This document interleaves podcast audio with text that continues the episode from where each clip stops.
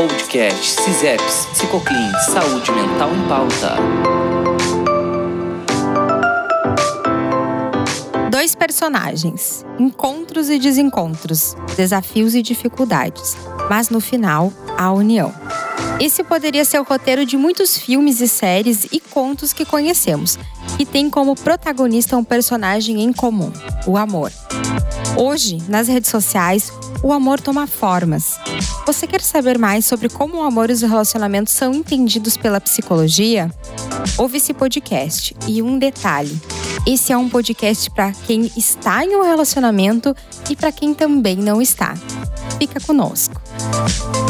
E para nos auxiliar nesse tema, conversamos hoje com a psicóloga Tamires. Tamires, seja bem-vinda ao podcast Saúde Mental em Pauta. Que bom te receber hoje. Obrigado, obrigado pelo convite, Bruna. Me sinto lisonjeada de estar aqui para a gente fazer essa troca e construir esse podcast a partir dos contornos do amor moderno, das relações, da desconstrução e a construção disso. Uhum. Que legal. Olha só, Tamires, a gente abriu nas nossas redes sociais, divulgamos que teríamos uh, esse podcast. E uh, as pessoas né, que seguem as nossas páginas nos mandaram algumas perguntas, uh, alguns questionamentos que eu estou trazendo aqui para a gente dialogar hoje. E a gente começa assim pensando um pouco assim, Tamires, como que tu entende uh, que o amor está sendo representado na sociedade, nas redes sociais? Redes sociais, será que tem algum papel uh, na forma com que as pessoas uh, estão representando os relacionamentos? Como que tu enxerga essa questão? Bom, Bruno, eu acredito que sim, né? As pessoas, as relações têm se espelhado muito no que é postado, né? Eu costumo dizer que o mundo virtual, ele não é o mundo real. E infelizmente as pessoas acabam se confundindo e é uma linha muito tênue. Verdade. E a gente percebe muito uh, o quanto que uh, o mundo virtual, as redes sociais, vou usar o exemplo, uh, como a gente conversou antes, né, das trends do Instagram e tudo mais. e o que isso pode implicar, se influenciar para quem está num relacionamento, quem sabe, esse, esse ideal que está lá, né? E quando se depara no, no real do seu relacionamento ou das relações que constitui aqui na, na, na vida. Eu acho que uma questão, Bruna, que pega muitas pessoas é a questão da comparação. E isso fica muito uh, propositado nas redes sociais, né? Se a gente for parar para pensar, uh, as pessoas nunca apostam o que é real, né? Nunca apostam o que é rotina. Né? E quem está ali se espelhando uhum. né, na uhum. questão da comparação, imagina, ah, uh, fulano tá viajando, né? E por que, que eu não faço isso na, dentro da minha relação? Fulano tá saindo para jantar, né? Fulano uhum. tem um uhum. boy magia. Bom, uhum. mas o quanto isso está permeado pela questão da idealização e da fantasia. Né? Quando as pessoas não postam as suas rotinas, né? Elas postam aquilo que vai dar mais likes, elas postam aquilo que vai viralizar, né? Aquilo que vai ter mais curtidas em, nas suas páginas. Então é interessante a gente pensar sobre isso, que sim, que todas as relações têm rotina, para a gente não se deixar contaminar pela via da comparação e tentar furar essa bolha, assim, entender que isso é um mundo virtual e que no real, essas pessoas que viajam, essas pessoas que saem para jantar, tanto quanto, quanto nós, têm rotina também. Quem sabe é, não tá aparecendo tanto o, o real, né, dessas pessoas. Sim, porque as pessoas veem nas redes sociais, né, vê só o que é instigante, né, o que não é rotina. E se a gente for parar para pensar, a rotina não é algo ruim. Né? A rotina é algo maravilhoso, tanto nas nossas relações quanto nas outras esferas da nossa vida, né? A partir da rotina, a rotina é algo libertador, né? Se eu fizesse podcast todos os dias, talvez minha oratória seria melhor, né? E a gente uhum. uh, aproveitaria o tempo e a logística disso com mais, com mais inteligência. É verdade, olha só, uma forma da gente pensar uh, nesse sentido. E aí eu fico pensando assim, Tamires, uh, já que a gente tem todo esse, um ideal que de alguma forma coloca as pessoas num processo de comparação, que forma seria uma forma real de pensar um relacionamento, de pensar um amor? Dá para dizer sobre isso para as pessoas que estão nos ouvindo, que estão no relacionamento, que por hora às vezes não entram no relacionamento e, e fazem esse processo de comparação? Bom, eu acredito, Bruna, que o que faz as relações se perderem e a gente se perder é a monotonia. Sobre a vida, sobre as coisas, é a monotonia quando as coisas ficam despropositadas. Uhum. Por que, que as relações vão perdendo a mesma intensidade do início delas? Uhum. Né? Por conta da monotonia. Que as coisas ficam ah, fluindo como se fossem despropositadas. Né? É como se houvesse talvez uma falta de investimento na relação, Exato, no exato. outro. Isso, isso mesmo. A monotonia é como se a gente ligasse o piloto automático da relação. E aqui eu quero fazer um, um- quem sabe a gente uh, conversa um pouco, né, fazer um paralelo entre monotonia é algo e rotina é diferente. né? Necessariamente o relacionamento não precisa a rotina, a monotonia ela não faz parte necessariamente da rotina, né? A rotina, quem sabe a gente pode entender como um processo estável dentro de uma relação, né? Exato, a rotina é aquilo que faz o casal se organizar em quanto tempo, né? O casal se conhecer melhor, né? É a partir da rotina que você ah, organiza seu tempo com inteligência para ficar com o outro, para dividir sua vida entre o trabalho, entre o estudo, entre o lazer, né? Entre o tempo que sobra.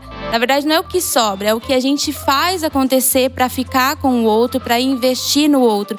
E a rotina não. Né? As pessoas confundem isso, Bruna, a diferença da, da rotina e da monotonia. Que a monotonia é isso que faz a gente viver a vida de uma forma despropositada. Tamires, pensando nessas questões que a gente tem discutido sobre a necessidade de, ah, enfim, essas queixas que surgem em relação à monotonia, né, à rotina, eu fico pensando se isso é algo de hoje, é algo, é uma queixa, ah, vamos dizer assim, contemporânea dos dias de hoje, ah, ou, enfim, será que é algo que é intrínseco, assim, vamos dizer, aos relacionamentos? Será que nos, nos tempos, assim, dos nossos avós, essa era uma queixa? Ah, Tem algum fenômeno, assim, vamos dizer, dos tempos de hoje, da modernidade, que a gente pode atribuir ou entender essa queixa de um outro lugar? Bom, eu acredito que a gente pode atribuir aos tempos que nós vivemos. Uhum. né? Se a gente parar para pensar nas relações dos nossos pais, dos nossos avós, eram, eram relações em que as coisas eram consertadas, ajustadas. Agora, pela necessidade emergente né, das pessoas estarem sempre em troca, em constante ah, mudança, é, de não aceitar a rotina, né? E que elas confundem naquele gancho que nós falamos agora há pouco de, do que é monotonia e do que é rotina, né? Ah, as, as relações não são consertadas, elas são descartadas. Se a gente parar para pensar, a gente vive na modernidade líquida, né? Se os nossos bens que eh, deveriam ser duráveis, a gente nem termina de pagar e são descartáveis, isso me parece que de alguma forma e de uma forma assustadora contagia as relações também. E aí eu fico pensando com uma queixa recorrente no consultório, tanto da psicoterapia individual como de casal, é, vamos dizer assim, os padrões de dificuldade de relacionamento, né? As repetições, ah, o quanto isso acontece. Por exemplo, a pessoa está num relacionamento ah, e aquelas dificuldades ah, sempre se repetem, sempre se repetem, indiferente de de estar num relacionamento diferente. Enfim, como que a gente pode entender isso? Bom, acho que a gente pode entender a partir da individualidade de cada um.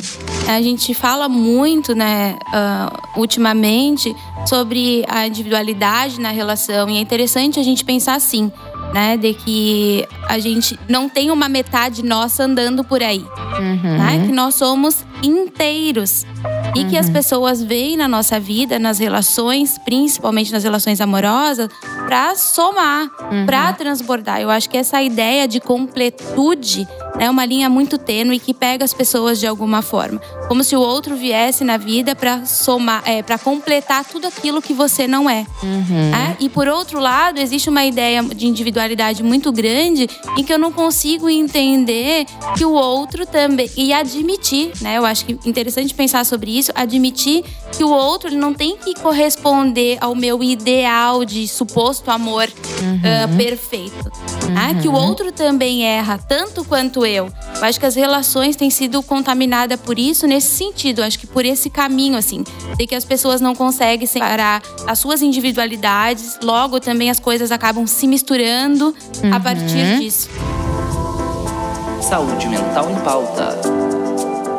Então, Tamires, uma orientação para o nosso ouvinte que está no relacionamento ou que está buscando um relacionamento, uh, para que ele possa vivenciar esse relacionamento de uma forma uh, mais realista, mais prazerosa, que venha trazer satisfação para ele. O que, que a gente pode dizer para o nosso ouvinte? Bruna, uh, eu acredito que amar é uma necessidade do ser humano, bem como se relacionar. Nós não nascemos para ser ilhados, né? Fadados à solidão, muito pelo contrário. Nós nascemos para ter essa troca.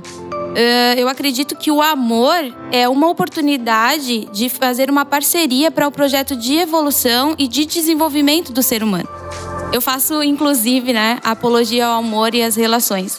Mas em contradição, eu penso que nem todo mundo consegue conduzir bem as relações. Eu gosto muito de usar o exemplo de uma psicóloga da abordagem sistêmica, a Marisa Vedolin, ela fala muito sobre isso, assim, né? Sobre que nem todo mundo tem o penhor e habilidade de dirigir bem as relações. Ela usa muito o exemplo de, bom, todo mundo pode tirar carteira né? Todo mundo pode ir numa autoescola e tirar carteira, mas nem todo mundo tem a habilidade e o penhor de dirigir bem. Então isso nos faz pensar sobre as relações, de que todo mundo pode se relacionar, mas nem todo mundo tem o penhor e a habilidade de conduzir bem as suas relações. E olha só, Tamires, o, o, antes tu compartilhou comigo algo que eu achei muito importante, muito interessante, que é uma análise que tu faz dos contos de fada, do amor, dos contos que permeiam tanto a nossa memória, né, o nosso imaginário e influenciam até de alguma forma o nosso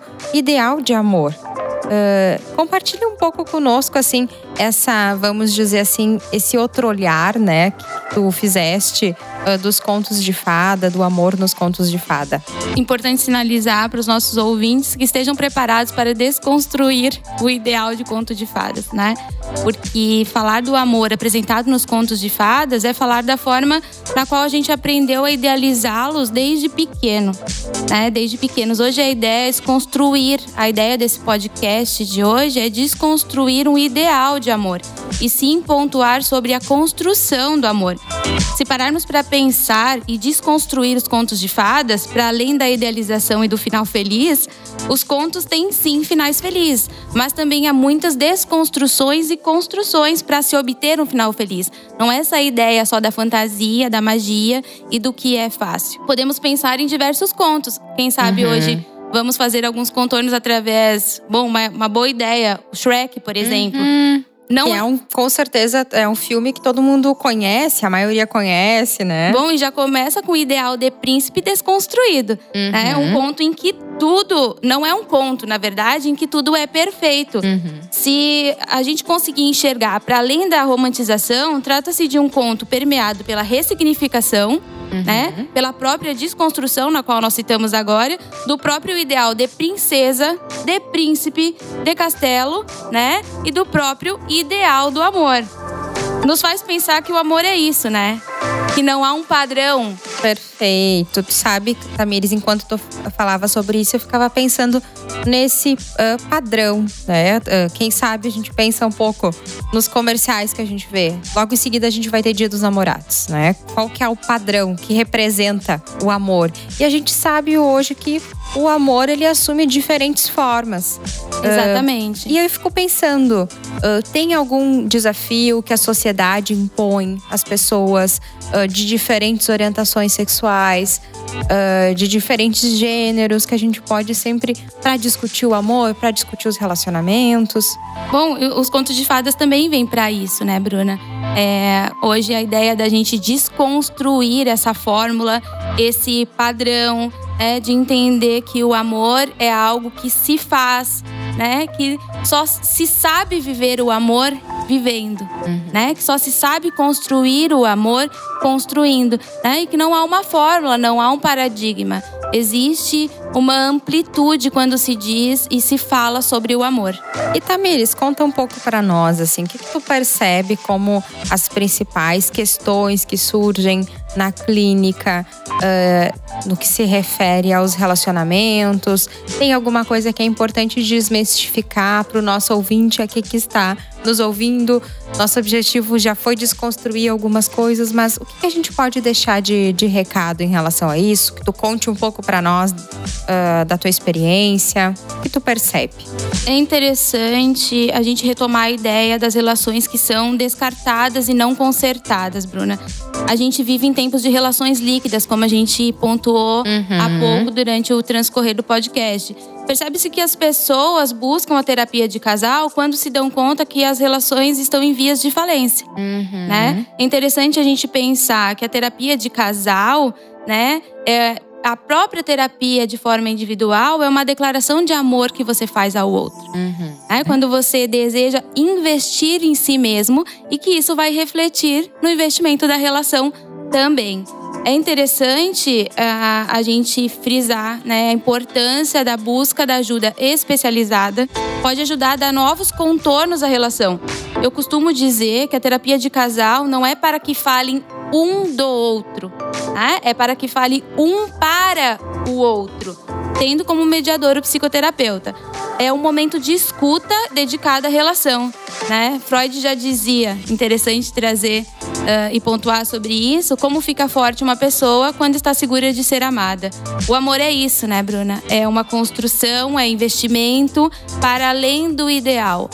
Amar um ideal do outro não é amor real, e sim uma fantasia que criamos e que com o tempo acaba.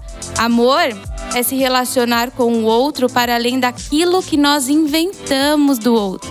Amor é admitir o outro falha também. Amir, está ótimo te ouvir. Eu te agradeço muito a tua participação. Com certeza os nossos ouvintes vão gostar muito, estão gostando muito da nossa proposta de hoje.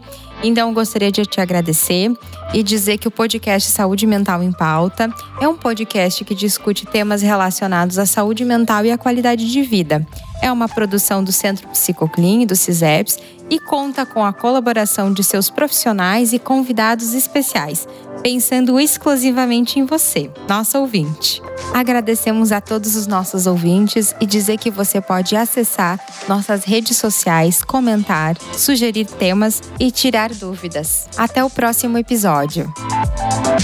Saúde Mental em Pauta.